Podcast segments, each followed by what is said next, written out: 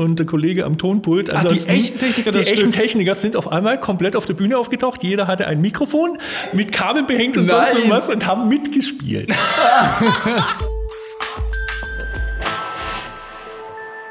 Herzlich willkommen, liebe Zuhörer, zu einer neuen Folge Stage Talk. Und wir sind heute wieder bei einer Podcast-Folge, in der wir uns gegenüber sitzen können. Das ist wirklich sehr schön, dass man es nicht per Skype hat. Und wir sind im Hause Scheinige Showtechnik. Für mich auch das erste Mal. Wir sind zu dritt und neben Jan sitzt wer? Hallo, ich bin Andi Zöllner. Ich bin Produktspezialist bei Steinecke und eben auch ähm, sehr, sehr viel ähm, nebenberuflich in Theatern unterwegs. Und genau darum soll es auch heute gehen. Genau, Nico, das hast du vollkommen gut erfasst. Wir sind natürlich hier im Rahmen unserer Stage 2 zu 3 Deutschland Tour. Falls ihr da noch keine Videos gesehen habt, schaut gerne mal auf unserem YouTube-Kanal vorbei, weil da gibt's natürlich auch viele tolle Live-Inhalte und wir werden natürlich im Anschluss an diesem Podcast auch nochmal ein äh, Live-Video mit äh, Andy machen äh, auf YouTube. Also das werdet ihr auch äh, bei YouTube sehen können. Wir sprechen heute in diesem Podcast, wie Nico schon sagte, um das Thema hinter den Kulissen eines Theaters. Wie sieht eigentlich eine Theaterproduktion aus? Ähm, Andi, erzähl doch vielleicht erstmal ganz kurz für unsere Zuhörer so ein bisschen, ähm, wie ist denn denn so dein Background zum Thema Theater? Wie bist du da reingekommen? Wie hast du angefangen mit dieser ganzen Geschichte äh, beim Theater, ich sag mal, Licht zu machen? Also ich bin, ähm, wie habe ich, wie, wie, wie habe ich angefangen? Wie bin ich reingerutscht? Also ich bin wirklich reingerutscht. Das war noch zu einer Zeit, als es äh, die typischen Ausbildungsberufe, äh, Fachkraft für Veranstaltungstechnik und so weiter auch noch nicht so wirklich gab. Und ich bin dann durch Zufall eigentlich über ein größeres Musical-Projekt, das von, also von Profis für Jugendliche gemacht wurde, reingerutscht. Wir haben damals auf einer äh, Burgruine gespielt, Open Air. Das heißt, es war also wirklich auch schon von der Größe her relativ anspruchsvoll, relativ heftig. Und das war so meine ersten größeren Gehversuche. Ich habe vorher schon in meiner Schulzeit ein bisschen beleuchtet, so die Bälle von meiner Schule und sowas. Da habe ich so die ganz, ganz grundlegenden Sachen gelernt. Und äh, da bin ich dann halt damals reingerutscht und äh, hatte dann gleich mal die schöne, die schöne Aufgabe. Wir haben das Problem gehabt, dass es jeden Tag geregnet hat bei unseren Aufbauten. Das heißt, äh, wir konnten nicht einmal einleuchten. Und am Tag der Uraufführung war schönstes Wetter draußen und unsere Produktion hat gesagt, wir spielen draußen. Wir hatten auch noch eine Location innen drin. Und ich stand dran und sagte, Leute, ähm, wir können nicht draußen spielen, wir haben ja noch nichts eingeleuchtet. Du hast doch noch acht Stunden Zeit. Dann sagte ich, ja, aber die Sonne scheint, wir sind draußen. Egal. Und dann bin ich also wirklich Oh, ins kalte Wasser geworfen worden. willst du das machen? Es war krass, also wir haben wirklich, ich habe mich auf die Bühne gestellt, äh, meine Techniker haben die Scheinwerfer sozusagen dorthin gerichtet, wo ich sie brauchte. Ich brauchte, wusste ungefähr, wo die Größen sind. Äh, ich bin einfach entlang gelaufen, habe geschaut, wie weit kann ich den Scheinwerfer sehen, wie weit leuchtet der Scheinwerfer. So haben wir jeden Scheinwerfer positioniert, wirklich äh, mit Plan, dass wir jede Position ausgeleuchtet hatten. Und ich habe mir so gut wie alles, was ich hatte, aufs Pult gelegt und jeden einzelnen Scheinwerfer in der Helligkeit dann abends, wenn ich dann das erste Mal gesehen habe, wie hell ist es dort wirklich an der Situation, habe ich ihn angepasst. Dann hat man noch dafür damalige Zeit sensationell äh, sechs Moving Heads im Einsatz. War damals ja schon viel. Was damals, das ist jetzt äh, 25 Jahre her, war damals äh, Mac 500, Mac 600 Martin. Oh, ja. ähm, und wir haben also so gemacht, die Washlights, die 600er, das waren vier Stück, die waren nicht das Problem, aber die zwei Mac 500er mussten halt auch Gobos im Hintergrund werfen und so weiter. Die Gobos, die Schärfe habe ich gezogen, als das Publikum schon drin war. Durch ganz schnelles Ein- und Ausschalten habe ich so ganz leichte Konturen gesehen. Und da, wo ich Kontur gesehen habe, wusste ich, okay, jetzt bin ich ungefähr scharf. Oh Gott. Und so haben wir das Da dann eingeleuchtet. sehen, ja. Es hat funktioniert. Wir haben zwar dann natürlich in der Nacht gleich nach der Aufführung nochmal äh, die Fehler rauskorrigiert und so weiter, aber es hat funktioniert und es war okay. Es war für das, dass ich das auch das allererste Mal in der Dimension gemacht habe und wie gesagt komplett ins kalte Wasser geworfen wurde, war das mehr als okay. Da hat dir aber echt geholfen, dass du so kreativ warst und auf die Idee kamst, das so zu machen. Also ich glaube, nicht jeder würde halt schnell raffen, wenn man noch wenig Zeit hat, okay, wie kann ich es trotzdem einstellen, dass du auf die Idee kamst, okay, ich gehe auf die Bühne und schaue, wohin strahlt er überhaupt. Natürlich super aufwendig, aber nicht anders machbar. Ja, okay, also das war eigentlich so die normale Vorgehensweise, die ich auch schon vorher im Theater so gemacht habe, dass ich gesagt habe, okay, jetzt sitzt jemand am Pult, der macht mir die Scheinwerfer an und aus. Äh, hinsetzen als Pult äh, mache ich dann nachher selber, aber wie gesagt, in der Situation setze ich einfach jemand hin, der schiebt die Regler hoch und ich habe die einzige Chance nur so und das mache ich bis heute eigentlich so, wenn ich was einleuchte, dass ich selber auf einer Bühne stehe, weil es bringt auch nichts, selbst wenn ich einen dunklen Raum habe und die Bühne sehe und es steht niemand im Scheinwerferlicht, den ich einleuchten kann dann sehe ich ja zwar, wohin ich auf dem Boden scheine, Aber, aber, du nicht. bist ja meistens zu tief Genau, theoretisch, weil genau. du ja Person beleuchten Also kann sein, dass das. Gesicht quasi gar nicht sichtbar ist ne? und du Genau. aber den Boden beleuchtet also hast. Ne? das ist ein Fehler, den oft Anfänger machen, dass sie unten auf dem Boden die Position einleuchten und dann nachher merken, ja super, der Scheinwerfer steht sogar in dem Kegel drin, aber er ist halt nur bis zum Bauchnabel Bauch, zu genau. sehen. Und äh, dadurch, dass ich sehr, sehr groß bin, habe ich halt auch den Vorteil, dass ich relativ gut abdecke, dass ich auch sagen kann, okay, selbst wenn ein Schauspieler auf die Bühne kommt, der etwas größer ist als normal, äh, größer als ich, wird er der relativ Kopf unwahrscheinlich Ja. sein. Und daher stelle ich mich eben da selber hin und schaue so, dass die ganzen Positionen passen und so weiter. Und dann sehe ich ja dann nachher normalerweise Durchlaufprobe, Stellproben oder sonst irgendwas. Passt das alles? Wo müssen wir korrigieren oder sonst irgendwas? Aber das erste Einleuchten stehe ich immer selber auf der Bühne. Man, man muss dazu sagen, für die Leute, die Andi jetzt nicht persönlich kennen, der ist ungefähr knappe zwei Meter, Genau, zwei Meter. groß. Also schon noch ein Kopf größer als ich. Ne? Und ich bin auch nicht gerade klein. Also Nee, ich glaube, wenn, er- wenn Andi sie jetzt auf der Bühne einleuchtet, dann äh, passt alles andere schon von der Größe her. Er musste schon manchmal den Kopf einziehen, ja, ja.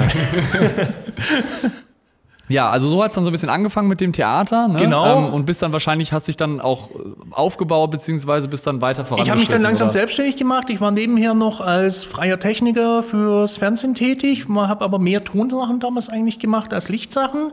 Und dann hat sich das aber immer mehr zu so einer Faszination zum Licht entwickelt, dass ich mich immer mehr zum Licht orientiert habe. Ähm, damals auch, wie gesagt, ähm, habe dann teilweise zum Beispiel mal das Vergnügen gehabt, bei einer Fernsehproduktion mit dabei zu sein in Kammerspielen in München, wo Max Keller zum Beispiel Lichtdesign macht und so weiter, der mit als einer der äh, ich sage mal, äh, doch angesehensten Lichtdesigner im Theaterbereich in Deutschland gilt, der auch ein sehr bekanntes Buch geschrieben hat. Und habe mich da halt und habe mich dann wirklich selber auch extrem viel weitergebildet, habe also selber ganz, ganz viel gemacht und ganz, ganz viel äh, geschaut, dass ich Informationen hinkriege und so weiter und ähm, habe mich dann sozusagen in Learning by Doing in diese ganze Theater und vor allem jetzt auch Musical-Bereich reingearbeitet. Aber du hast jetzt nicht irgendwie so klassisch Fachkraft für Veranstaltungstechnik irgendwie gelernt? Nein, nein, oder nein. einfach Also quasi so die Fachkraft, als ich angefangen habe, war es wirklich so, dass es die Fachkraft noch nicht gab. Ich war damals beim Bayerischen Fernsehen unter anderem. Wir hatten damals mit den ersten Jahrgang an äh, Fachkraft Auszubildenden überhaupt dann, die habe ich also sozusagen mit ausgebildet. Ähm, ich selber habe in der Richtung nie irgendwie eine Ausbildung oder sonst irgendwas genossen. Ich hatte dann zwei, dreimal die Möglichkeit, dass ich sage, ich mache meinen Meister nach oder sonst irgendwas. Das ist dann aber immer aus beruflichen oder persönlichen Gründen dann irgendwo gescheitert und irgendwann habe ich dann beschlossen, solange ich als Lichtdesigner und Operator arbeite, brauche ich das auch Das nicht. ist halt, genau.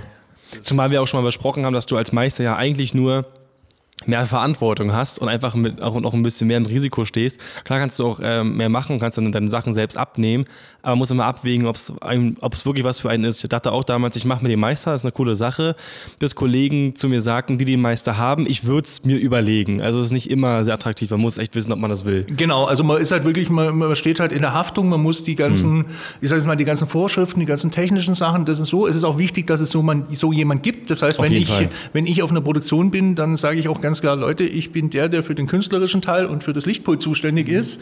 Äh, alles, was jetzt wirklich mit dem Hängen von Scheinwerfern zu tun hat und sonst irgendwas, ich sage euch, wo sie hin sollen, ich sage euch, was sie machen sollen, aber das Aufhängen, woran ihr aufhängt, welche Statiken, welches Rigging, sonst irgendwas, da bin ich raus aus dem Thema. Das, wie gesagt, das ist halt das und das ist halt auch das Schöne, dass es in unserem Beruf ja nicht irgendwie nur das eine Berufsbild gibt, sondern es gibt so viele Berufsbilder. Sehr und wie gesagt, Sparten, ich habe mich halt für das Lichtdesign und das Operating entschieden und das ist eben das, was ich mache. Ja, das ist halt auch deine Leidenschaft. Das merkt man auch immer, wenn man zum Beispiel äh, bei euch im Steinecke Showtechnik stand auf der ProLight dann immer zu den diversen Lichtshows von ABBA und Co. irgendwie äh, illuminiert wird. Also da hast du auch wirklich, steckt der Andi auch sehr, sehr viel Zeit rein und das sieht auch immer sehr, sehr cool aus. Was ich auch sehr, äh, cool finde, muss ich mal kurz nebenbei einwerfen, ist, ähm, ich habe auch viele Kollegen getroffen, die so drauf sind, die sind gar kein Teamplayer als Beispiel. Das heißt, wenn das Pult funktioniert, machen die die Arme hoch und sagen, ich bin fertig und äh, sind wirklich nur am Programmieren, machen nur Licht. Du bist ja sogar so weit, dass du sagst, ich entwickle sogar Lichtpulte und sowas mit. Also du bist ja wirklich sehr praxisnah und sagst auch,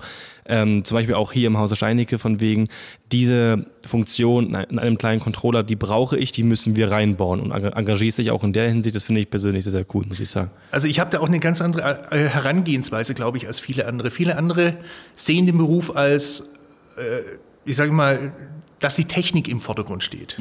Die Technik ist mir persönlich insoweit egal, soweit sie für mich nur den Sinn und Zweck hat, dass sie funktioniert. Ist das Medium an sich, ne? Genau, es ist das Medium. Das, was ich daraus mache und das, was ich dann daraus forme, die Kunst, das ist das, was ich eigentlich im Mittelpunkt sehe. Und deshalb ist es mir zum Beispiel auch wichtig, wenn ich jetzt irgendwie äh, für einen mobilen DJ, für irgendwie jemand, der als Einsteiger dasteht, ein Lichtpult konzipiere. Ja. Dann geht es mir nicht darum, 100.000 technische Finessen oder sonst irgendwas hinein, sondern es muss für jedenjenigen funktionieren. Man muss sich in die Situation reinversetzen, wo steht derjenige und dann aus dieser Situation heraus sagen, was muss das Ding können? Wie muss es aufgebaut sein und was ist das Endergebnis? Und da eine einfache und klare Struktur reinzubringen, finde ich viel, viel wichtiger, als viele andere Entwickler es machen, dass sie sagen, ich baue alles rein, was irgendwie heutzutage es möglich ist. Es darf nicht zu viel drin sein. Es, es genau. muss auch mal bedienbar sein, auch für jemanden, der kein, kein komplette äh, IT-Bachelorarbeit geschrieben hat. Es muss ja, also zu viel ist auch nicht gut. Also keep it simple teilweise. Ja, und deswegen muss ich auch sagen, an dieser Stelle hat, glaube ich, äh, habt ihr mit bei Steinecke mit dem Color Chief schon äh, einen guten, eine ziemlich hohe Messlatte gelegt und nicht auch in der Branche, was ich mich so umhöre, äh, sind gerade bei den DJs ist der Color Chief, äh, bitte korrigiere mich nicht da falsch, wirklich so das Top-Ding, wenn es darum geht, du, einfach mal, Licht zu steuern. Ja, ne? nur mal so, ist jetzt wirklich kein Witz, das ist kein Blödsinn. Wir machen auch viele Installationen als Hoch 2 meine Firma und so weiter mit Erik zusammen und wir haben gerade äh, in einer Schule viel äh, Ton installiert, also jetzt mittlerweile auch Licht rein.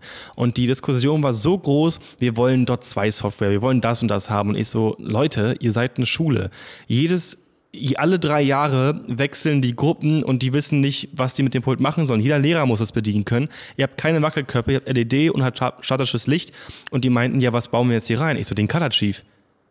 Den Color Chief ist aber bloß ein Controller. Ich so, nee, das ist ein sinnvolles Gerät, weil jeder kann das Ding bedienen. Was ist es geworden? Der Color Chief. Angebot ist raus, die wollen das so machen. Es ist gerade im Prozess tatsächlich.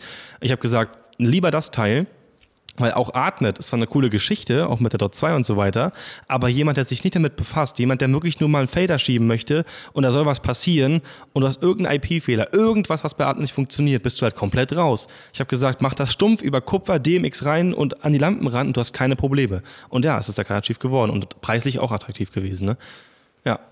Genau, also das ist auf jeden Fall auch ähm, ein bisschen auch, ich glaube, Andys Werk, ne? Du hast den auch, glaube ich, ja, entwickelt, ne? Es ist mein ist Baby. Es, ist dein Baby? ist mein Baby, ganz klar. Genau, und ähm, ich weiß nicht, ob wir das an dieser Podcast-Folge machen dürfen. Ähm, kannst du vielleicht schon irgendwas über die Zukunft sagen vom Color Chief? Gibt es da irgendwas, was du schon offiziell sagen darfst oder müssen also, wir da noch warten? Äh, sagen wir so, es gibt natürlich ganz, ganz viele Pläne, die wir haben. Der Color Chief selber hat ja jetzt vor einem halben Jahr eine neue Softwareversion bekommen, die 2.0. Da ist schon mal ein bisschen was rein realisiert werden. Das nächste, was jetzt auf jeden Fall schon kommen wird, was schon fertig in der Schublade liegt, was eigentlich nur noch an dem EDV-Problem äh, gerade scheitert, ist das, dass wir für alle Eurolight-Scheinwerfer, die sinnvoll sind, Color Chief Fixtures jetzt zum Download anbieten werden. Und ähm, natürlich wird auch der Color Chief irgendwann mal ich sage jetzt mal, nicht einen Nachfolger haben, weil das Nachfolger macht gar keinen Sinn, aber es wird natürlich auch hoffentlich oder es wird irgendwann mal einen Pult geben, was. Äh, ein Bruder, kann man sagen. Einen großen Bruder. Mhm. Genau, sagen wir mal einen großen Bruder. Ähm, da sind wir bei Steinecke natürlich immer wieder aktiv, dass wir sagen, wir wollen da neue Sachen bringen. Also gerade im Pultbereich weiß ich jetzt schon, für den Herbst wird was kommen, was sehr, sehr interessant ist. Mhm. Und wie gesagt, äh, auch beim Thema Color Chief wird sich über kurz oder lang natürlich was tun. Also nur mal so, selbst ich will den kaufen. Also weil Corona, nee, das, wirklich, das ist, ist kein Witz, einfach schon, ja. ja, schon mit Erik gesprochen, wir wollen den auch kaufen, weil für kleine Sachen einfach mal hinstellen, anmachen, ist das halt super, das Ding. Ne? Also ich mag es als Tonersauger auch sehr, weil ich, weil ich das bedienen kann.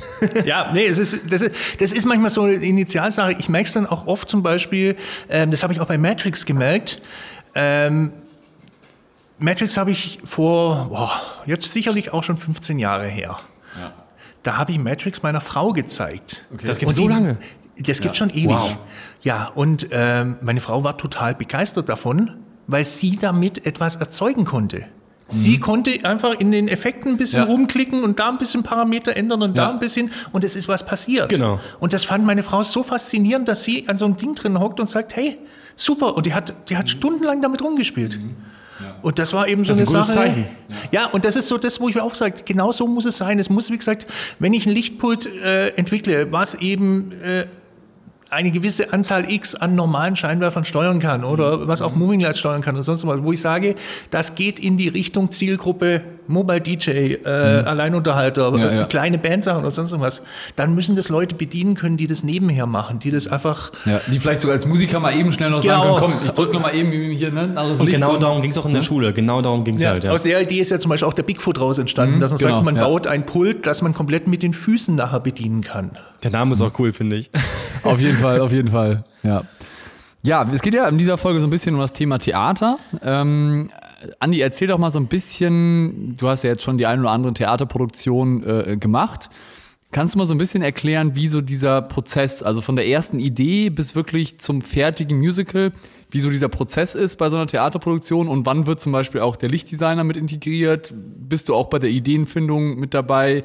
Ähm, mit den Szenen und so? Oder wann steigst du damit ein? Kannst du das vielleicht mal so ein bisschen an, anreißen? Also ich steige im Normalfall sehr, sehr früh schon mit ein. Das heißt, es ist irgendwo so dieser Prozess, wo eine Produktion sich halt überlegt, okay, ähm, wir wollen Theater oder Musical XY aufführen ähm, wer sind so die grundlegenden Leute, die wir brauchen? Das heißt, wir brauchen irgendwo einen Regisseur, wir brauchen äh, Kulissen, Bühnenbildner, äh, brauchen eventuell auch schon in der Phase irgendwo äh, jemand, der Kostüme oder sonst irgendwas macht. Das sind so Dinge und eben auch der Lichtdesigner. Das sind so die entscheidenden Punkte und da wird dann schon mal so drüber nachgedacht und äh, die fragen dann zum Beispiel bei mir an. Meistens sind es Leute, die kennt man sich sowieso schon ewig, die sagen einfach, hey, wir wollen dich für die Produktion. Und dann sage ich, ja, habe ich Zeit oder ja, habe ich keine Zeit oder habe ich Lust oder habe ich keine Lust. Das, ich mache es dadurch, dass ich, sage ich mal, hauptberuflich hier bei Steinig bin, kann, kann ich mir den Luxus erlauben, auch mal zu sagen, äh, eine Produktion, die zwar finanziell vielleicht interessant ist, aber die mir einfach keinen Spaß macht. Das muss Spaß machen, das ist schon wichtig. Genau, genau. und dann sage ich halt einfach auch, äh, ich mache lieber das, was mir Spaß macht, auch wenn ich vielleicht nicht ganz so viel Geld dabei verdiene. Und ähm, dann kommt eben die die Anfrage und wenn ich dann sage, ja, möchte ich haben, dann ist so das Erste, was kommt, dass man halt mal das Buch zugeschickt kriegt. Das heißt, heutzutage meistens per PDF. Kriegst halt wirklich so ähm, das Skript, das äh, Buch zugeschickt, wo halt äh, die ganzen Sachen drinstehen, also einfach nur mal die Geschichte. Und dann liest man sich das so durch und macht sich mal so die ersten Gedanken, die natürlich noch überhaupt nichts mit dem, was nachher wirklich passiert, zu tun hat, aber man fängt ja automatisch an, den Kopf an zu rattern. Ich kenne das. Also selbst, ich habe auch mit Licht angefangen tatsächlich. Also du hast bei Ton angefangen, ich habe nicht Licht angefangen, wir haben ein bisschen getauscht, glaube ich. ähm, und ich hatte auch, als ich im Auto gefahren bin, also mitgefahren, habe ich noch keinen Führerschein gehabt. Ich habe ein Lied gehört und habe mir gedacht, wie könnte es aussehen? Und direkt hat man sofort Ideen, was irgendwie auf der Bühne passieren könnte. Das fand ich immer ziemlich krass, dieses Phänomen. Das finde ich auch mal sehr gut. Und äh, bekommst du dann auch gleich neben dem Drehbuch auch dann die Musik zugeschickt oder die Musikideen, dass du dich darauf einstellen kannst? Das hängt immer ein bisschen davon ab. Also wie gesagt, es gibt Produktionen, wo du sagst, ähm, die Musik ist bekannt, beziehungsweise ähm, die, das ist die 98. Aufführung von mhm. Fame oder sonst ja, irgendwas. Ja. Dann hast du die Musik sowieso irgendwo, wenn es jetzt irgendwo wirklich eine Uraufführung oder sonst irgendwas ist oder ein Stück, was jetzt in Deutschland so noch nicht produziert wurde, dann kriegst du die teilweise mitgeschickt, teilweise kriegst du auch nur Partituren geschickt, weil die Musik vielleicht auch noch, noch gar, gar, nicht, das, Existenz ist in dem Sinne oder nur irgendwelche Klavierauszüge oder sonst irgendwas. Und ähm, du hangelst dich halt einfach mal an der Musik und äh, am Text und am Inhalt einfach entlang. Mhm, verstehe. Genau. Und dann kommt es halt irgendwann zu diesem ominösen, berühmten ersten Treffen. Das heißt, das ist dann der Punkt, wo halt die ganzen Kreativköpfe zusammensitzen. Ganz wichtig ist da Regie, Bühnenbild und Licht. Das ist so ein Dreiecksgestirn, weil die drei müssen sich genau abstimmen. Ähm, dass sie zusammenkommen. Das heißt, der Regisseur hat eine ganz klare Vorstellung, wie er es haben will, wie er es sich vorstellt. Der Bühnenbildner hat eine Vorstellung, was er auf die Bühne zaubern will und sonst was. Und das Licht muss sich an den beiden natürlich auch mit orientieren, weil ich kann nicht Licht in den Raum setzen, wenn ich nicht weiß, wie er gestaltet ist, wie das Bühnenbild aussieht, weil das Licht muss ja an irgendetwas auch erstmal zur Geltung kommen, irgendwo zur Wirkung kommen. Manchmal ist dann auch noch ähm, die Kostümbildner schon mit dabei, weil das auch manchmal schon eine Rolle spielt, aber das ist meistens erst zwei, drei Schritte später, dass man halt einfach sagt, äh, wie ist die farbliche Gestaltung von den Kostümen, weil auch das spielt im Licht zum Beispiel eine ganz, ganz große Rolle, dass das überhaupt dann so rüberkommt.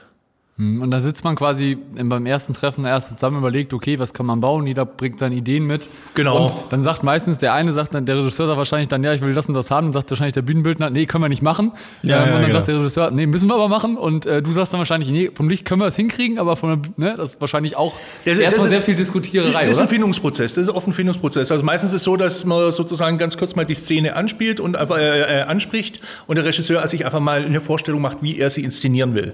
Das heißt, das kann man ja schon allein schauspielerisch an so ein Thema auf zig verschiedene Arten. Das heißt, wie sind die Rollen angelegt? Äh, in welcher äh, Zeit lassen wir das spielen? Also nur als Beispiel, Romeo und Julia kann ich ja wirklich zur Shakespeare-Zeit irgendwann Mittelalter ansetzen. Ich kann es aber auch als ultramodernes äh, Stück in die heutige Zeit mhm. versetzen. Ja, ja. Also wir haben zum Beispiel auch mal eine Opernproduktion gemacht ähm, äh, Gefangenenchor aus Nabucco, der äh, komplett irgendwie mit amerikanischen Soldaten und KZ-Häftlichen äh, ähm, symbolisiert war. Was sehr, sehr krass auch war von der Aussage und von allem her und halt in eine ganz andere Zeit versetzt wurde, als das Stück eigentlich spielt. Mhm. Und da kann man natürlich dann auch viel, ich sag mal, modellieren und ist dann quasi, fängt auf der grünen Wiese an und versucht dann irgendwie äh, das so umzusetzen, wie der Regisseur sich halt über, überlegt hat. Ne? Genau. Na, vor allem ist es ja auch so, du musst da eigentlich schon theoretisch in dem Prozess wissen, was jetzt grob irgendwie am Budget da ist, so ein bisschen, weil es hängt ja auch davon ab, wenn der sagt, ich möchte das und das haben und du sagst, das können wir aber gar nicht, die Lampen haben wir dafür gar nicht. Du musst ja, wann ist denn der Prozess, wo du sagst, ähm, ich suche mal Lampen jetzt aus, die da reinkommen? Die, die, das ist, also ich mache es normalerweise so, ich mache, äh, gehe diese erste Besprechung durch und skizziere dann so mein erstes Konzept. Das heißt, mein erstes Konzept heißt erstmal, ähm, bei einer Musical-Nummer oder auch bei einem Theater, ich gehe einfach äh, Szene für Szene durch mhm. und überlege mir erstmal, was brauche ich für die einzelnen Szenen? Wie möchte ich die gerne inszenieren? Was äh, so? Schon ein bisschen im Hintergedanken natürlich, äh, in welchem Haus ist es, was ist schon vorhanden. Wo die hinkommen, ne? was für Züge genau, es gibt und so, ja. Genau, aber wie gesagt, einfach mal, äh, ich fange einfach mal äh, an zu spinnen, was ich denn gerne hätte. Ja. Dann kommt so der zweite Punkt, wo ich mir dann sage, okay, was kann ich irgendwie miteinander verknüpfen? Das heißt, wo kann ich irgendwas mehrfach verwenden? Was natürlich heutzutage mit Moving Heads oder so auch viel, viel einfacher geworden ist als früher, weil früher musste ich wirklich sagen, wenn ich einen Scheinwerfer auf eine Position hatte, dann konnte der nur diese eine Position. Mhm. Und wenn der Scheinwerfer die eine Farbe haben sollte und ich jetzt nicht irgendwie mit Color Frames oder sonst irgendwas, also alten ja. Rollfarben ja, oder ja. sonst was arbeiten, die auch mehr Ärger als sonst irgendwas früher immer gemacht haben oder irgendwelchen riesen Farbräder von den Profilern, die es teilweise gab, aber hat alles äh, sehr viel Tücken auch gehabt. Aber man musste relativ gut festlegen, was brauche ich. Heutzutage, wenn ich Moving Head drin habe, dann kann ich halt auch mal sagen, okay, die Position äh, in der Szene fahre ich von da aus und dann dasselbe Scheinwerfer fährt in der nächsten Ding was ganz anderes. So ja, genau. Aber wie gesagt, so geht man halt durch und äh, macht so ein Konzept, wo man dann einfach sagt, okay, am Ende kommt irgendwie eine Summe X raus, was ich an Scheinwerfern brauche. Dann schaut man halt mal, okay, was kann man zumieten, was ist vorhanden, was macht man und dann kommt man irgendwo mal auf Kosten. Und damit geht man zum Produktionsleiter und sagt, guck so, mal. Mhm. guck mal. Und da sagt er, hm, die Hälfte kriegst du. Oh. oh, okay. Und dann denkst du dir, ja okay. und dann sagst du, okay, machen wir mit zwei Dritteln. Und äh, nee, dann muss man halt schauen. Also wie gesagt, das ist dann wirklich was, wo man dann gucken muss, wo man in diesen ganzen Prozess reinkommen muss. Aber äh, vom Prinzip her so läuft's. Das heißt, irgendwo einigt man sich dann halt auf eine Summe X. Es gibt dann auch Produktionen, wo ich dann auch sage, Leute, sorry, jetzt sind wir an dem Punkt, wo es dann keinen Spaß mehr macht, weil es... Das kenne äh, ich, weil dann ist so wenig Budget, dass du sagst, ich kann es nicht mehr... Man hat ja auch einen eigenen Anspruch an genau. Qualität und wenn man den, man will auch irgendwie bei mir ist es zum Beispiel so, man, man, möchte auch seinen Namen denn nicht mit dem Verbindung bringen, weil man denkt, man hätte es so viel geiler gemacht, aber es, man hat einfach die Möglichkeiten nicht. Und irgendwo ist ein Punkt, wo man sagt, Leute, ich bin raus. Genau, also das ist genau der Punkt, wo ich dann auch schon, man, man kennt ja seine Pappenheimer, mhm. wo ich dann im Vorhinein sage, wenn es wieder eine Produktion gibt, wo ich dann irgendwie äh, mit einem Haufen äh, Grundlicht und sonst gar nichts arbeiten muss, dann habe ich da auch keinen Bock drauf. Es soll auch eine Herausforderung sein und es soll am Ende auch ein Ergebnis geben, wo ich sage, ey, das macht richtig Spaß. Ich bin zufrieden damit, genau. Ja. Also damals war es so ein bisschen mehr Niethammer und so weiter, ganz viel Profiler wahrscheinlich. Heute ist es auch ein bisschen Wackelköpfe, die ja natürlich viel mehr machen können. Genau, genau. Also ich war, ich denke mal, ich war mit einer der ersten, die überhaupt im Theaterbereich Moving Heads auch mit eingesetzt hat damals. Und ähm, war natürlich auch praktisch, weil man natürlich die Kombination mit Steinecke du natürlich auch ja, sagen Ja, damals komm, war ich noch nicht bei Steinecke. Also damals das, ist, okay. das ist äh, weit, weit ah, okay. vor meiner mhm. Steinecke-Zeit. Mhm. Aber es war halt so irgendwie, äh, war ich, hatte ich so den Kontakt so ein bisschen auch zu Martin damals mhm. und ein paar anderen Filmen, die eben da so, das kamen. Deswegen hatte ja auch zwei, drei Produktionen, wo Steinecke Moving Heads mit im Einsatz waren. Mhm. Ähm, man musste ein bisschen immer damals aufpassen, dass die Dinge 90ern noch deutlich lauter waren als heute viele. Das heißt, wie gesagt, es gab halt welche, die waren absolut nicht bühnentauglich, andere. Habe ich eine Geschichte zu, ja, ja. Das, also wie gesagt, das ist äh, heutzutage ein bisschen besser, es ist aber immer noch teilweise ein Problem. Und so muss man halt gucken. Aber wie gesagt, das war damals, wie gesagt, äh, zu der Zeit, wo ich angefangen habe, gab es Mac 500, Mac 600, es gab mhm. noch ein bisschen Clay Parky und das war's. Mhm. Ansonsten war auf dem Weltmarkt damals so gut wie nichts. Viel mehr gab es nicht. Scanner gab es vielleicht noch, ja. Ja, das, ja, es gab noch ein PAL 1200, es gab noch ein Roboscan 918 vielleicht. Mhm. Ähm, es gab noch äh, von Very Light Golden Scan Golden Serie. Scan, ja. ja, ja. Das so diese Sachen. Technobeam. Technobeam, genau, genau, HIS. Habe ich zwei im Lager tatsächlich, kein Witz. Ich habe zwei Technobeams im Lager stehen. Oh, ja, kein Witz. Oh, oh, das sind ja Museumsstücke schon. Riesengroß. Ja, ja, also ich weiß auch noch, wo wir Tada mal PAL 1200 reingebaut haben, wenn du so einen Scanner hast, der fast genauso groß ist wie man selber und auch fast genauso schwer, dann denkt man sich auch schon. Spiegel so groß wie ein Bad, das ist schon Wahnsinn. ja, ja. Das ist wirklich so. Genau, nee, und wie gesagt, und so. Und äh, dadurch habe ich mir auch relativ schnell zum Glück irgendwie das geschafft, dass ich gesagt habe, ich habe mich spezialisiert auf einen gewissen Mhm. Bereich. Das heißt auch wirklich Theater, die halt wirklich auch offen sind für Mhm. solche neuen Sachen, die wirklich auch ein bisschen in die Richtung gehen. Und natürlich der Musical-Bereich, das war auch gerade das, wo das in Deutschland so ziemlich gut da durchgestartet ist. Dann, da bin ich dann auch relativ gut reingerutscht und habe dann auch sehr viele Leute kennengelernt, die eben in diesem Bereich arbeiten.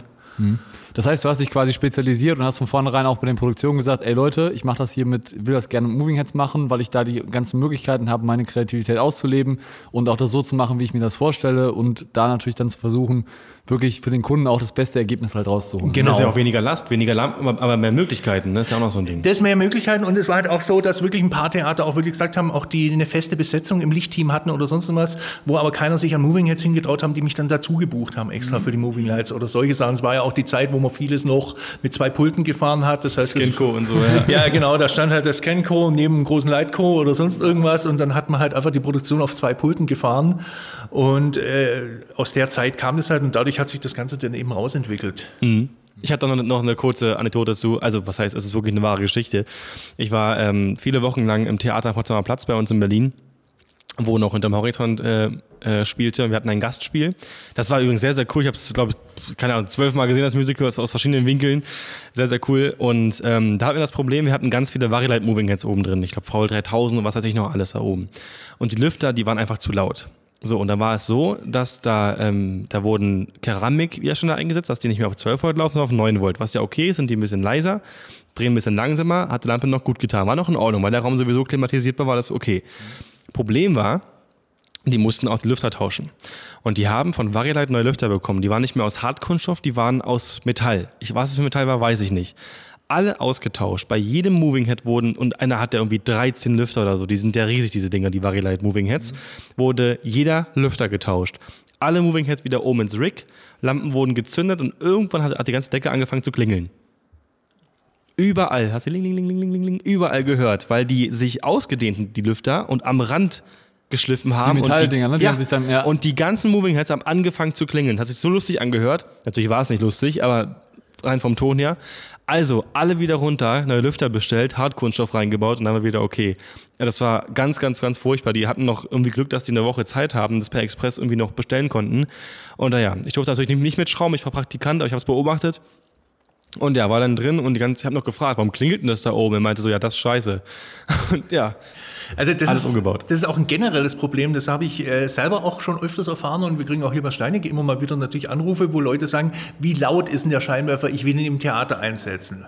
Wo du jetzt aus eigener Erfahrung oder sonst irgendwas sagst, äh, der ist äh, brauchbar oder nicht brauchbar oder sonst irgendwas. Aber das Problem ist auch, dass jedes Haus und jede Hängeposition, wo ich den Scheinwerfer hinhänge, auch, Verschieden. ak auch akustisch verschieden Ja. Ding. Das heißt, äh, du kannst einen Scheinwerfer haben, der unten auf der Bühne steht und überhaupt kein Problem macht, in fünf Meter Abstand zum Publikum. Und das Ding hängt nachher in zwölf Meter Höhe und macht Riesenprobleme. Decke weil- ist glatt und du hörst es voller Genau. Hm. dieses zirrende Geräusch dann auf einmal irgendwie oder in, ist zum Beispiel auch so viele Kunden sagen, warum gebt ihr keine Dezibelangaben bei der Lautstärke des Scheinwerfers an? Es ist raumabhängig. Äh, es Komplett. ist raumabhängig, das heißt, es kann gut sein, dass ein lautes, brummelndes Geräusch nicht so sehr stört wie zum Beispiel ein leises, hochfrequentes Geräusch. Vom Netzteil oder sowas, ja. Ja, und das Zweite ist natürlich auch, das Problem ist auch, je nachdem wie der Moving Head steht, erzeugt er auch verschiedene Geräusche.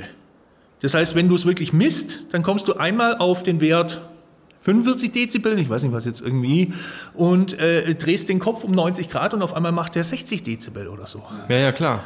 Und das sind so ganz schwierige Sachen, wo man dann sagt, äh, wir würden gern zum Beispiel so eine Ansage machen, aber du kannst sie gar nicht Sinn, machen. Du kannst wirklich jedem Kunden Ja. nur empfehlen, hol dir das Ding, probier es aus, dann weißt du es. Vorher kannst du es nicht. Ich kann dir natürlich sagen, wenn ich jetzt einen Scheinwerfer habe, irgendwie äh, Eurolight TMH 17 oder sonst irgendwas, so ein kleiner Moving Head, der irgendwie für kleine Band oder sonst irgendwas Sachen brauchbar ist, wo du sagst, natürlich ein 120 Euro Moving Head wird vom Lüfter her jetzt nicht so leise sein, dass er im Theater Sinn macht. Auch von der Helligkeit her wird es nicht Natürlich wirklich Sinn nicht. machen. Äh, aber halt wirklich so in den höheren Klassen, gerade jetzt, wenn es auch um Futurelight-Geräte oder so geht, äh, ganz ohne Lüfter schaffst du es nicht in den Leistungsklassen, in denen wir spielen. Beziehungsweise, wenn du es ganz ohne Lüfter machen würdest, dann würde der Scheinwerfer so teuer werden, dass du sagst, okay. Und schwer und groß. Und schwer und groß, weil das die Luft muss ja trotzdem runtergekühlt werden. Das heißt, ich muss über passive Kühlung mit ganz intelligenten sonst irgendwas äh, ein riesen Gehäuse bauen, um über Kühlrippen das abzuführen was auch nicht in jedem Sinn, äh, Teil Sinn macht. Und deshalb muss man halt irgendwo sagen, okay, das funktioniert oder funktioniert nicht. Und diese Trennlinie zu treffen, was ist zu laut und was ist nicht zu laut, die kannst du halt gar nicht treffen. Das kannst du nur in der Einzelfallentscheidung sagen. Und es gibt ja die Möglichkeit, das Ding zu testen und notfalls wieder abzugeben ja. oder zu tauschen. Das ist ja, ja machbar, dementsprechend ist es auch kein Problem. Aber da habe ich jetzt auch direkt mal noch eine Anschlussfrage an dich, wo wir jetzt gerade beim Thema Produkte auch sind für, für Theater.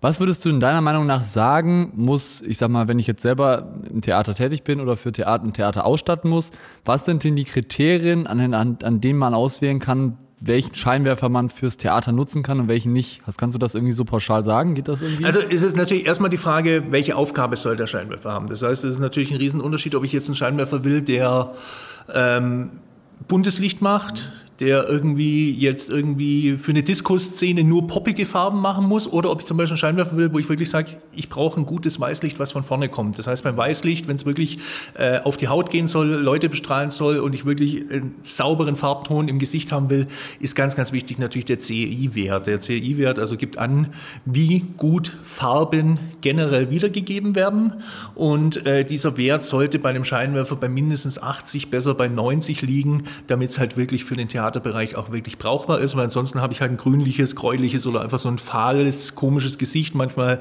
auch, dass eine Farbe komplett überzeichnet wird. Und das ist ja alles das, was ich nicht will. Also geht es da um das Farbspektrum, wie, also wie, wie ausgeglichen das praktisch ist, wie Ge echt das zur Sonne ist. Genau, genau. Also dieser CI-Wert ist eigentlich ein alter Wert, der aus der Modebranche kommt, die ja auch angefangen haben, irgendwann in ihren Fabriken Leuchtstoffröhren reinzubauen und dann ähm, dort bemerkt haben, dass die Klamotten im Leuchtstoffröhrenlicht völlig anders aussehen als jetzt irgendwie draußen an der Sonne oder irgendwie Ach, unter Halogenlicht. Licht. Und dann hat man einfach gesagt, man nimmt 14 Testfarben, das sind Referenzfarben, die sind nach, die dienen sonst irgendwas auch genormt. Mhm. Und nach diesen Farben wird einfach geschaut, wie gut wird jede einzelne Farbe wiedergegeben. Mhm. Der CAI ist ja quasi ein Farbwiedergabeindex. Genau, der Farbwiedergabeindex, genau. Ja, Heute gibt es noch äh, zum Beispiel den Gamut-Index und so weiter, das sind noch weitere Indizes, Indexe, Inde Indizien, Indizien, Indizien, irgendwas in die Richtung, ähm, die das noch genauer sogar machen. Man muss aber dazu sagen, dass eigentlich, ich habe es in meiner Praxis noch nie erlegt, dass ich einen guten CRI-Wert hatte, der dann trotzdem irgendwie einen Ausreißer hatte. Also gerade wenn ich über 90 bin, dann ist eigentlich keine Diskussion. Das sieht ein das normales sieht Auge mhm. nicht, dass ja. da irgendwo noch ein Unterschied ist. Ja, darum geht es ja schließlich. Genau. Ja. Mhm, genau. Es hört sich auf jeden Fall sehr, sehr spannend an und ich glaube, für den einen oder anderen ist es auch, denke ich mal, ganz, ganz hilfreich dann, äh, wenn ich irgendwas ausstatten will. Ähm, kommen wir nochmal zurück auf diese Theaterproduktion an sich und ähm, ich sag mal, dein Hauptthema, was du ja als Lichtdesigner machst, ist ja quasi das Lichtdesign. Mhm. Kannst du noch mal so kurz anreißen, worauf man vielleicht achten sollte, wenn man Lichtdesign für eine Theaterproduktion macht? Also, oder wie würdest du da rangehen, wenn du jetzt eine neue Theaterproduktion also, hast für, fürs Lichtdesign? Das hat immer so verschiedene Aspekte. Das erste ist natürlich erstens, wie inszeniere ich? Das heißt, ich muss einfach unterscheiden, ähm, inszeniere ich jetzt etwas, was, äh, ich sage es mal, realistisches Theater ist. Das heißt, dass ich wirklich eine komplette Kulisse da stehen habe. Ich sage ein gutes Beispiel, äh, auch wenn es ein bisschen vielleicht alt hergekommen ist, irgendwie der Komödienstadel oder Volkstheater, sonst irgendwas, die wirklich ein komplettes Bauernhaus dahinstellen mit Garten davor, mit, äh, wo also das Ganze komplett real sein soll. Mhm. Dann muss ich mich natürlich auch an der Realität erstmal orientieren.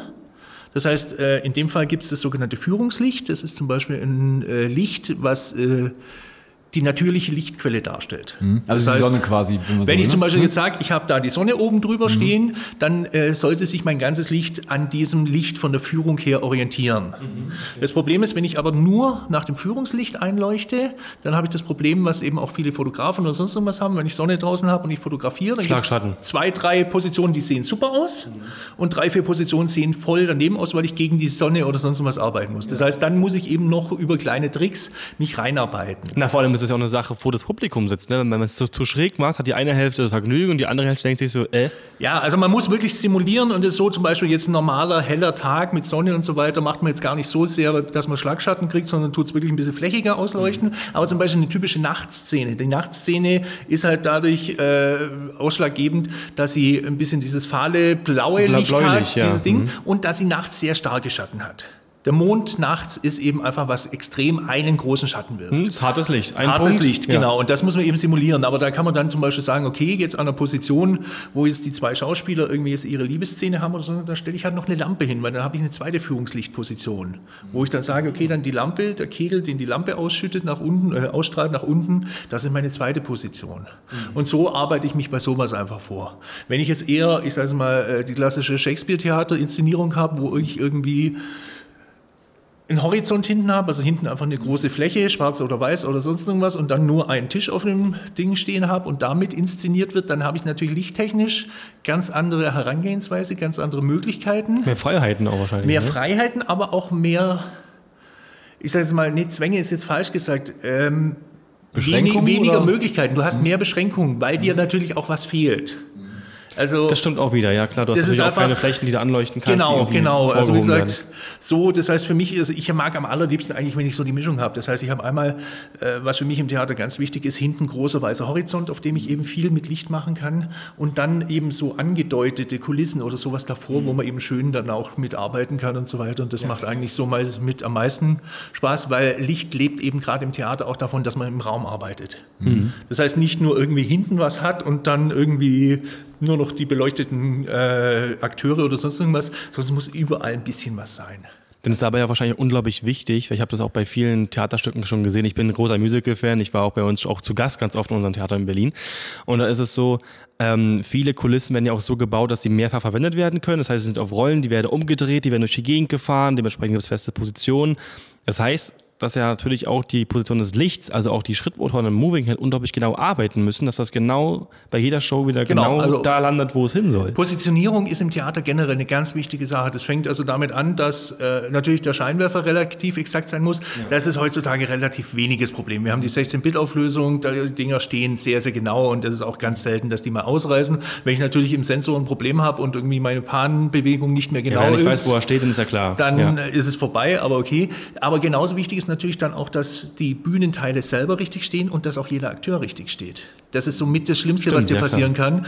Äh, wenn man auf so einer Bühne zum Beispiel steht, sieht man auch ganz, ganz viele abgeklebte kleine Kreuzchen mit verschiedenen Gaffertape. Ja, das Farben, genau, mit den Farben, dass jeder weiß, wo er stehen muss. Genau, genau, weil halt einfach, es gibt Positionen, wo einfach äh, der, ähm, der, Darsteller sich nicht wirklich merkt, ich muss jetzt da stehen. Und dann sagt man halt, du, das orangene Kreuz, das ist jetzt für dich. Und da stehst du genau an der Punkt, weil sonst funktioniert es nicht. Da gibt es doch voll die clevere Lösung, bisschen viel zu aufwendig wahrscheinlich, aber es wäre doch total cool, wenn man einfach in jeder Position eine RGB-LED in den Boden setzt und für jede Szene praktisch, also jeder Schauspieler oder so eine Farbe hat oder irgendwie sowas und dann praktisch die Position immer leicht aufgeladen, dass man nicht alle Klebchen sieht, wo muss ich jetzt hin? Und dann nur für die jeweilige Szene die Punkte so. Weiß ich meine? Ja, also es, es cool. gab den Ansatz schon, ich habe ihn zweimal wirklich in der Praxis erlebt. Das war einmal eine große Fernsehproduktion, die wirklich mit einem Videowall und, also unten auf dem Boden auch gearbeitet haben, mhm. begehbare Videowall. Und da haben sie solche Spielereien gemacht. Und ich habe die äh, Tourproduktion von Cats gesehen, wo sie mit dem Zelt unterwegs mhm, waren, durch ja. ganz Deutschland mhm. und Schweiz okay. und Österreich. Und da war es so, die haben ja diese ähm, Lampen, diese kleinen ähm, äh, Gartenfestival-Lampions da drin hängen in so Ketten. So, die Lichterketten. Ja, diese Lichterketten, mhm. genau, das war das Wort. Und äh, die waren so, dass die einzeln programmierbar waren. Und da haben die teilweise zum Beispiel, wenn die irgendwo abgehen oder sonst irgendwas, die einzelne Lampe dort an der Stelle blau angemacht, nur dass der was sieht dort. Okay, ah, das ist clever. Ja, weil ja, einfach klar. sonst wäre der dort wahrscheinlich irgendwo auf die Schnauze gefallen. Aber dauerhaft ein Licht dort anmachen wäre auch nicht. Und deshalb haben die einfach dann genau dort das Licht angemacht, dass derjenige nicht irgendwo nach unten abstürzt oder sonst irgendwas. Wer hat, der kann, ne? Ja. Genau. Ansonsten die Idee mit dir ist natürlich, das Problem ist, wenn du jetzt eine normale Theaterbühne hast, mhm. da sind unheimlich viele äh, Klappböden, Drehbühne, sonst irgendwas. Ah, da ist ja die ganze ja. Maschinerie unten drin, äh, die ganzen Züge für die seitlichen Kulissen und so weiter. Da hast du keine Chance, noch so was Einzige, was du machen könntest, du könntest quasi einen Laser oben über die Bühne das ist, das aber das, ne? genau. Dann, aber das ja, wenn, du, wenn du aber Haze hast, wirst du den halt voller Kanne sehen. Ja, ja genau. Das dann ist halt auch den Strahl voll sehen. Ja, das ist halt auch wieder eine Variante. Stimmt, wir hatten auch in dem Theater, das fand ich ultra interessant, das war eine Drehbühne und die hatten, ähm, die konnte sich aber endlos drehen. Und du hattest aber trotzdem in der Mitte der Bühne einen Bodentank, wo Netzwerk drin war und äh, nochmal Strom und so weiter. Ich dachte mir, wie ist denn das realisiert? Mit Kohlekontakten garantiert nicht. Nee, das war Quecksilber das unten gesehen. Das war ein extrem aufwendiges Prozedere. Ganz viele Schienen, also ganz viele Kreise aus ähm, Kupfer und darauf liefen so, so, so Quecksilberarme. Ich weiß gar nicht, wie man das, wie das, wie man das benennt, aber ich fand das unglaublich spannend.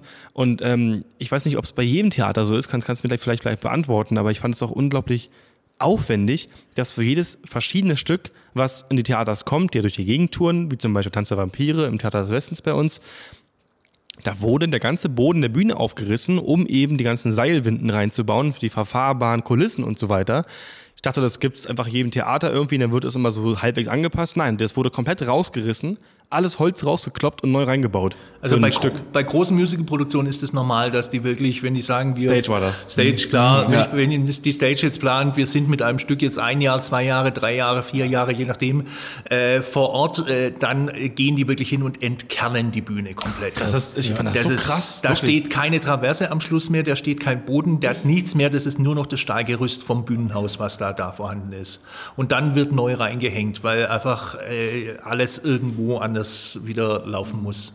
Das ist also teilweise echt ein Wahnsinn, was die da auch an Aufwand treiben für diese Produktion. teilweise mehr für eine, als, für- als für eine TV-Produktion. Also es wird da so viel da rein. Ich fand das so, ich konnte das gar nicht glauben. Mir das gezeigt, ich war, ich war halt ähm, als, äh, als Gast da mal arbeiten. Das war super spannend. Der hat mir den Boden aufgemacht in der Pause, hat er das mal aufgeklappt, die ganzen Seilwinden da und die ganzen, ganzen Elektromotoren so eingebaut sind. Ich meine, wie lange sind die hier schon drin? Ja, ein halbes Jahr erst. Hat er mir das erstmal erzählt und ich habe, das kann ich glauben. Das ist Also- ja wahnsinnig aufwendig. Ist aber eine Besonderheit von diesen großen Musical-Produktionen. Okay. Das heißt, wenn ich jetzt in ein normales Theater oder sonst was gehe, die haben teilweise natürlich auch eine Drehbühne, die haben auch irgendwelche verfahrbaren äh, äh, äh, seitlichen äh, Bahnen und so weiter. Aber die sind fest drin. Das heißt, da wird dann überlegt, das ist zum Beispiel auch was, was man dann nachher mit den Bühnenmenschen immer abklären muss, wenn man mit dem zusammensitzt als Lichttechniker und einfach mal äh, durchdiskutiert.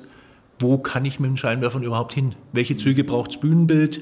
Äh, wo steht welche Bühnending und wo komme ich mit dem Licht dann dazwischen durch? Das ist nämlich teilweise gar nicht so einfach im Theater, weil du ja auch sowohl oben Soffite als auch die Schals alles abgehängt hast mit schwarzem Mollton. Ja. Und das heißt, du kannst mit dem Scheinwerfer gar nicht äh, irgendwie jetzt von links nach rechts komplett einmal durchschießen, weil da noch drei Soffiten auf der Höhe hängen oder sonst irgendwas. Das heißt, du musst im Theater ja einerseits schauen, dass die Scheinwerfer versteckt sind. Sie sollten ja im Bühnenbereich nirgends zu sehen sein.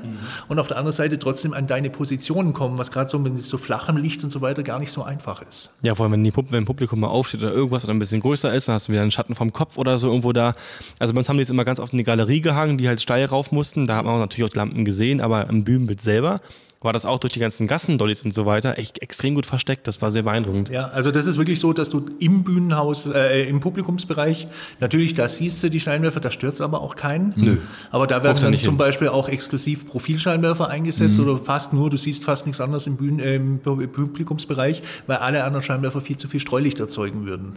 Und dann Stimmt, auch ein Punkt, ja klar. Genau, das heißt, deshalb sind es Profilscheinwerfer gar nicht, dass ich mit hartem Licht auf die Bühne kommen muss, sondern dass das Licht auf der Bühne ankommt. Ja, und nicht Und die kann ich ja. trotzdem ein bisschen weich ziehen, aber ich habe halt so gut wie kein Streulicht, weil wenn ich da eine Stufenlinse hinhängen würde und 20 Meter durchs Publikum durchscheinen würde, dann würde erst das halbe Publikum hell werden, bevor auf der Bühne irgendwas an Licht ankommt. Stimmt, aber auch manche Moving Heads haben ja noch ganz eine Menge Restlicht, das aus, aus dem Gehäuse rauskommt. Ja, ja. Zwar nicht jeder Genau, natürlich, ja. aber es gibt auch einige, wo das so ist. Ja, klar. Also da muss man gerade bei solchen Sachen, wenn man wirklich sagt, ich will jetzt ein Moving Head im Publikumsbereich auch installieren, was jetzt bei großen Häusern heutzutage auch äh, sehr oft gemacht wird, muss man wirklich auch explizit schauen, was ist denn da an Restlicht da? Kann ich das mit dem machen oder kann ich es nicht machen? Ganz klar. Stimmt, nie dran gedacht, muss ich sagen.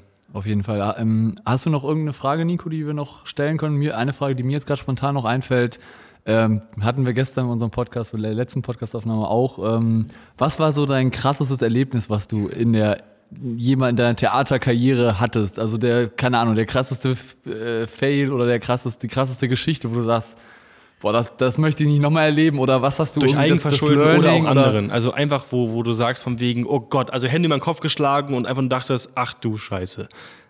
So in der Show. Das ist natürlich jetzt schwierig, so spontan Äh, das es zu ist ganz beantworten. schwierig. Ich muss ganz ehrlich sagen, so, so richtig böse ist mir noch nie irgendwo. Also ich habe einmal, einmal ist mir ein Scheinwerfer beim Rausbauen runtergefallen und aus acht Meter Höhe ins Parkett gestürzt. okay. Das war halt für die äh, Auf oder durchs Parkett. Aufs, äh, also das war Parkettboden, Ja. äh, war typische äh, Proscenium Lounge, wo es halt dann runtergestürzt ist und unten ins Parkett rein. Das war halt für die Haftpflicht nicht so schön und der Scheinwerfer war kaputt, aber es ist nichts passiert. Also war die typische Situation beim Öffnen des Safeties ist er mir rausgerutscht. Ah, scheiße. Das heißt, ohne Safety wäre nicht mal was passiert in dem Fall, aber äh, was was Gutes hat, hat manchmal auch ein bisschen was Schlechtes. Schlechtes. Ähm, ansonsten so richtig viel kaputt gemacht. Wie gesagt, dass mal irgendwo was schief läuft, dass man mal irgendwo Oder im Stück irgendwie falsch gedrückt Stück oder eine, so. äh, eine Szene zu weit gesprungen ist und sich jetzt dann irgendwie denkt, scheiße, wie muggel ich mich jetzt zurück, dass ich auf der Lichtstimmung bin, die eigentlich zu dem passt. Äh, Das Lustige ist, wenn man dann teilweise mit Leuten redet, die dann irgendwie im Publikum waren, die dann sagen, ist mir gar nicht aufgefallen, was war da? Das ist Äh, aber Ja. oft so, Ja. dass Das man ist- selber denkt, oh mein ja, Gott, ich habe so verkackt, das kann genau. nicht sein. Und diese, hör ich gerade, was? Ja, Echt? ja, also das, wie gesagt, das, ist- das ist klar, das passiert mal. Ansonsten, also mit die lustigste Sache, an die ich mich zurückerinnere, war auch eine Musicalproduktion. Es gibt immer die Derniere, das ist die allerletzte Aufführung von dem Stück. Okay. Also nicht generell von dem Stück, aber halt von der äh, dem- Produktion Ort das Stück, ja. Ja.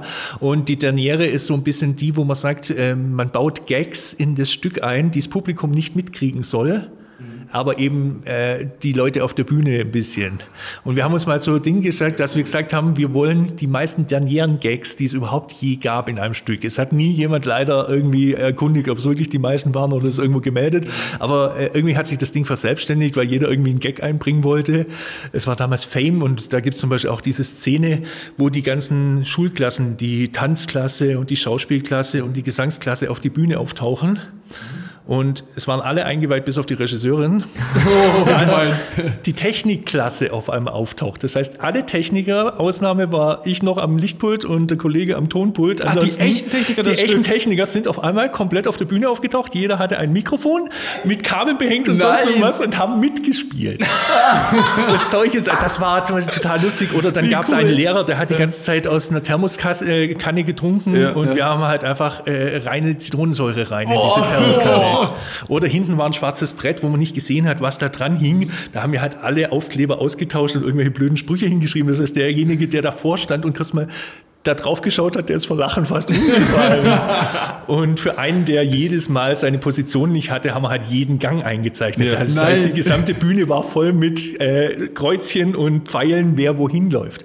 Und solche Sachen halt. Und das war wirklich damals echt eine lustige Produktion. Also da Aber auch cool, dass das dann so toleriert, äh, toleriert wird und nicht so sagt, das darf aber nicht sein und so. Ich finde das sehr cool. Also, Ja, die oh, Regisseurin, super. da muss man ein bisschen aufpassen, dass die es nicht äh, von vornherein alles mitkriegt, weil sonst hätten sie irgendwann gesagt, nein, ihr spinnt, jetzt hören wir Mhm. auf. Äh, und das hat sich wirklich auch ein bisschen verselbstständigt, weil jeder Bereich für sich selber noch irgendwie, wir haben also auch ein paar Sachen nicht gewusst, die dann auf der Bühne passieren. Ach so, weil der andere Bereich da irgendwas Ja, gemacht ja. hat, wovon ihr nicht wusstet. Ja, okay. Aber, aber das war zum Beispiel wirklich eine schöne, lustige Sache, die ich mitgekriegt habe. Oh, Und schöne die Geschichte, An die ich ich echt cool. noch gerne zurückdenke. Das glaube ich. Ich habe vom, vom Kollegen gehört, ähm, der äh, Malte, der lange bei Blackbox gearbeitet, der war in meiner Klasse, meiner Ausbildungsklasse. Und äh, die haben lange Max Rabe betreut und der singt ja auch kleiner grüner Kaktus. Und die haben bei der letzten Show haben die ein ferngesteuertes Auto genommen, haben den Kaktus raufgesetzt, haben den durch die ganze Bühne fahren lassen. Und während des Auftritts, die dieses Auto durch die Gegend fahren lassen. Und die haben beim Orchester, also beim, bei diesem Lied, halt in das Blatt, wo die Noten stehen, einfach so ein so Bild von, Bilder von nackten Frauen reingepackt. Alle dann um, alle so gleichzeitig, öh, du die Lichter gesehen, wie die erstmal große Augen kriegen. Und die haben sich da einem weggelacht. Ja, total Ja. super. Ja, so hat, glaube ich, jeder auch so seine eigene Story und äh, das hört sich auf jeden Fall sehr, sehr lustig an. Vor allen Dingen ist es ja halt so, wenn das Publikum das sowieso nicht bemerkt und du halt diese Show, keine Ahnung, keine 250 Mal schon gemacht hast. Du musst ja voll ne? zusammenreißen davor, Ja? dass, du dich nicht kaputt lässt wahrscheinlich. Ja, War wahrscheinlich äh, richtig, richtig Das lustig, ist vor allem ne? die letzte ist sowieso immer so ein bisschen schwierig, weil die Konzentration ein bisschen fehlt. Oder was heißt, die Konzentration fehlt? Es ist schon, man ist konzentriert, man ist so wie immer. Es ist ja ein Job Ja, irgendwo. ja. Aber irgendwo ist halt dann gleichzeitig die Sentimentalität. Es ist die letzte Show. Irgendwie ist es irgendwie auch ein bisschen traurig und so weiter. Und äh, da sich dann zu motivieren, das nochmal wirklich so professionell durchzuziehen wie alle anderen Shows, ist manchmal gar nicht Mhm. so einfach. Ja, ich glaube, da, da siegt dann irgendwie die Routine, dass du sagst, ja komm, ich habe das schon tausendmal gesehen, Ja. ich weiß genau, welche Cue ich wann drücken muss. Aber und, darauf ne? verlassen darfst du halt auch nicht, ne? Genau, weil, dann, richtig, weil dann ja. verpennst du es nämlich Ja, wahrscheinlich. ja, also das ist sowieso, also das ist ganz, ganz trügerisch, wenn man wirklich meint, man sitzt nur am Lichtpult und drückt Cues durch. Im Idealfall funktioniert das so. Aber das Problem ist, dass genau dieser Idealfall wirklich auch zu Flüchtigkeitsfehlern passiert. Und dann ist halt oft, oft so, weil du hast ja zum Beispiel, du kriegst ja für jede Szene einen Call von der Bühne, dass die Bühne soweit ist. Das heißt, äh, du musst ja warten, bis wirklich die Schauspieler auf Position sind, die Bühnen an der richtigen Position sind, äh, eventuell noch darauf achten, wann der Einsatz vom Dirigenten kommt oder sonst was, dass du genau im richtigen Moment hochfährst. Und solche Sachen, da musst du echt aufpassen. Und die, diese Info, die kriegst du dann von der Regisseurin oder von Nee, nee, es gibt auf der Bühne äh, eine Caller, ne? Person, den Caller, beziehungsweise auf Deutsch, oh, wenn man die Begriffe immer nicht sagt, weil man sie ja Boah, ich kenne bloß Caller. Ähm, der Inspizient. Ah, okay. Und der Inspizient sitzt sozusagen rechts oder links neben der Bühne. Bei größeren Bühnen sind es sogar auf beiden Dingen. Mhm. Und die kriegen sozusagen Rückmeldung, Schauspiel steht, Bühne steht, mhm. Technik steht. Beziehungsweise Technik geht man davon aus, aber ja. halt wichtig ist, dass zum Beispiel äh, Bühnenzüge schon auf der richtigen Position gefahren ja, werden, ja, dass sie nicht noch irgendwie da rumruckeln, während man das Licht schon hochfährt und so. Mhm. Und der gibt sein Okay, wenn die Bühne soweit ist. Mhm, okay. Und erst wenn der sein Okay gibt, dann weiß der Dirigent beziehungsweise äh, das Licht oder wer halt dann mhm. sozusagen die Initialzündung für die nächste Szene gibt, jetzt geht's los. Mhm. Und dann Siehst du auch als Lichttechniker den Dirigenten auf dem Bildschirm? Ich habe öfter beobachtet im Musical, dass man den einst auch nochmal sehen kann. Siehst du den auch? Im Musical ist es ganz wichtig. Also im Musical ist es wirklich so, dass du den Dirigenten, beziehungsweise bei manchen Musicals hast du ja nur einen technischen Leiter, der meist ein Keyboarder mhm. oder sowas ist, dass du den siehst und vor allem ist es für dich als Lichttechniker teilweise wichtig, weil der halt, wie gesagt, wenn es auf einen Schlag losgehen muss, dann ist halt wichtig, dass das auch wirklich Licht und on point, äh, ja. on point ist. Aber es ist auch ganz wichtig zum Beispiel für die Schauspieler, wenn die im Off sind, mhm. dass die ihre Auftritte kriegen und teilweise fangen die auch im Off schon an zu singen. Das heißt, die sehen nicht direkt den äh, Dirigenten, aber müssen halt von da hinten schon anfangen zu singen und deshalb hängen überall äh, Bildschirme, wo äh, der Dirigent zu sehen ist. Das ist meist ganz miserable Schwarz-Weiß-Qualität. Das ist immer so eigentlich. Aber. Genau, aber es, es wegen reicht. Absicht, wegen Infrarot, ja. das müsste ja immer beleuchtet ja, sein, ja, deswegen. Ja, genau. Mhm. Es reicht einfach nur, damit man halt einfach die Bewegung sieht, so, das ist jetzt, jetzt eben los, ne? der Cue, auf den es wieder startet. Mhm. Ich finde es aber super spannend, deswegen, ich war selber im Theater, leider nur so sehr kurze Zeit, aber ich fand das auch super interessant, was da passiert, auch was es für große Unterschiede gibt äh, zu den ganz normalen Arbeiten, sage ich mal, also zur Konferenz, zum Festival. Mhm. Das ist mal was ganz anderes, aber auch sehr spannend, wie ich also finde. Also Theater ist eine ganz andere Welt. Man muss natürlich auch dazu sagen, äh, Theater sind auch inzwischen, äh, früher war es so, wenn ich vor 30 Jahren in ein Theater gegangen bin, was etwas größer war, die waren alle ähnlich strukturiert organisiert. Mhm. Heutzutage hat jeder ein bisschen seine eigene Struktur, jeder so ein bisschen sein eigenes, ich sage mal, Layout, wo er sich nach außen auch präsentiert. Und äh, jedes Theater ist heute ein bisschen anders. Mhm. Und das ist halt dadurch auch, es gibt, wie gesagt, vom kleinen Theater, wo irgendwie 50 Leute im Publikum sitzen, die wirklich nur von vorne drei Baustrahlen als Licht haben, bis hin zur riesen äh, Theaterhaus, wo du halt wirklich im Musicalbereich drei, vier, 5.000 Scheinwerfer teilweise oben drin hängen hast ja, Was? Das ist schon krass, ne? Das ist, ja. Ich dachte gerade, du sagst 300, 400. Nee, 300, 400. Also, wie gesagt, also 3, 4, 5000 ist schon sehr extrem, aber gibt es. Aber gibt es, bestimmt. Ja. Starlight Express oder sowas? Gibt es. So Starlight Express ist sogar noch relativ ja. wenig, was Starlight Express zwar ist über die Jahre immer entstanden. Wo ich das erste Mal Starlight Express gesehen habe, haben die, glaube ich, vier Scanner oben drin hängen gehabt und mhm. der Rest mhm. war normales Weißlicht. Mhm. Ähm, aber dann ist es halt immer mehr geworden. Aber wie gesagt, so die ganzen modernen Produktionen, da hängen allein 300, 400, 500 Moving Heads oben drin. Oh ja. Gott. Das, ja, ja, also das ist wie gesagt schon auch eine Größenordnung, wo man sagen muss, das ist schon krass. Dann brauchst du ja. auch eigentlich schon eine eigene Werkstatt, weil das da nichts kaputt geht, kann ich mir nicht vorstellen. Ja, also so das viel. ist mit Aufgabe vom Lichtteam natürlich. Ja. Wie gesagt, mhm. da hast du halt nicht nur irgendwie jetzt die klassischen Beleuchter, die jetzt irgendwie so da, wie gesagt, der normale Beleuchter ist ja von der Grundausbildung her auch Elektroniker oder Elektriker. Ja. Und ähm, die gehen natürlich schon auch und reparieren die Sachen. Ja. Ist aber auch genau die gleiche Geschichte wie zum Beispiel auf dem Kreuzfahrtschiff. Da hast du ja auch, ich war jetzt auch auf ein, zwei Kreuzfahrtschiffen Kreuzfahrtschiffen und da ist ja auch diese Musical-Produktion und da ist halt auch noch auf engem Raum, da hast du dann nicht 3.000, 4.000 Moving Heads, aber auch schon ein paar und da ist ja auch so, da bist du ja halt auf, auf See. Da hast, du ja, da hast du ja, wenn du unterwegs bist, hast du ja nicht, kannst du nicht mal eben an den Vertrieb anrufen und sagen, ey, mein Moving Head ist kaputt, könnt ihr mal eben reparieren, weil so, du bist AIDA oft, ne? und so haben die auch genau. alles selber da. Ja, also, ja, das ist halt das, schon echt Das war früher sogar noch viel, viel normaler, als es heute ist. Echt? Also früher war es so, dass die Moving Heads von der Anfälligkeit her wenn wir ganz zurück in die Geschichte von den Moving Heads gehen, 1981, Genesis Abercap, der allererste Einsatz eines Moving Heads auf einer Showbühne. Very Gibt es dazu irgendwie Video, Foto? Muss ich mir nachher mal nach dem Pod, äh, mal ansehen. Ich glaube, eine Videoaufzeichnung von dem Konzert gibt es. Das war, wie gesagt, das allererste Mal. Äh, Genesis hat ja die Entwicklung der allerersten Moving Heads gezahlt. Und da war es also so, du konntest keine Moving Heads kaufen. Du konntest sie nur mieten. Genesis, ja, ausschließlich. Genesis hatte auch, glaube die ersten zwei oder drei Jahre exklusiv überhaupt das Recht, die Technik einzusetzen. Und da war es so, die ersten Jahre war es normal, dass du eben ein Team gemietet hast mit Anzahl X Moving Heads. Und ich glaube, pro acht Moving Heads oder sonst was war ein Techniker mit dabei, der während der Show oben im Rig hing und die Dinger während der Show repariert hat, wenn es sein musste. Was? Ja, das krass. ist schon krass. Ja, gut, na, natürlich erste Entwicklung, ist ja irgendwie klar, ja, ja, passiert, ja, ne? ja, aber, also Wahnsinn. ich habe es zum Beispiel auch noch miterlebt, das müssten damals Golden Scan oder sowas gesehen, gewesen sein, chinesischer Staatszirkus, äh, wo die teilweise oben während der Show im Rig rumgekrochen sind und die Dinge repariert haben während der Show. Lampen ausgetauscht oder sonst irgendwas. Also ich, ich glaube, wir könnten an dieser Stelle wahrscheinlich diesen Podcast jetzt irgendwie fünf Stunden lang machen, weil ich glaube, Andi so viele schöne Sachen zu erzählen hat. Ja, ich finde das immer voll spannend, muss ich sagen. aber ich finde es cool, auch mega ja. interessant und ähm, Andi, ich danke dir für deine Zeit, die du äh, hier geopfert hast für uns und ich glaube, die Hörer da draußen finden das total spannend und vielleicht kommen wir dann irgendwann nächstes, noch, nächstes Mal nochmal und machen noch eine zweite Folge. Kann ne? ja sein.